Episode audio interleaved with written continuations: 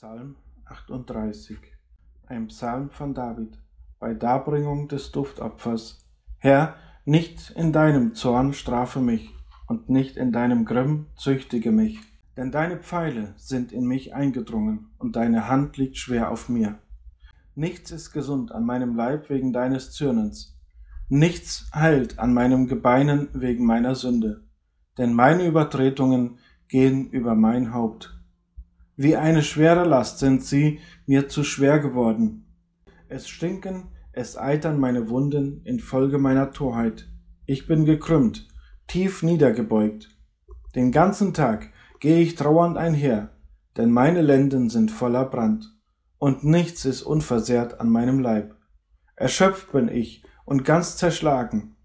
Ich schreie auf infolge des Stöhnens meines Herzens. O Herr, All mein Vertrauen ist dir bekannt, und mein Seufzen ist dir nicht verborgen. Mein Herz pocht stürmisch, meine Kraft hat mich verlassen, und das Licht meiner Augen, auch das ist dahin.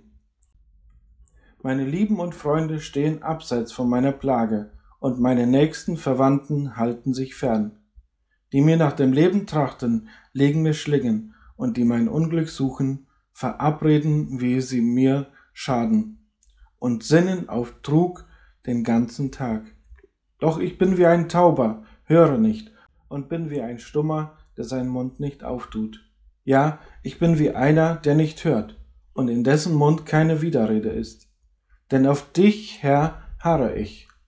Du wirst antworten, o Herr, mein Gott, denn ich sage, dass sie nur nicht über mich frohlocken, nur nicht beim Wanken meines Fußes gegen mich groß tun, denn nahe bin ich dem Fallen, und mein Schmerz ist mir allezeit gegenwärtig.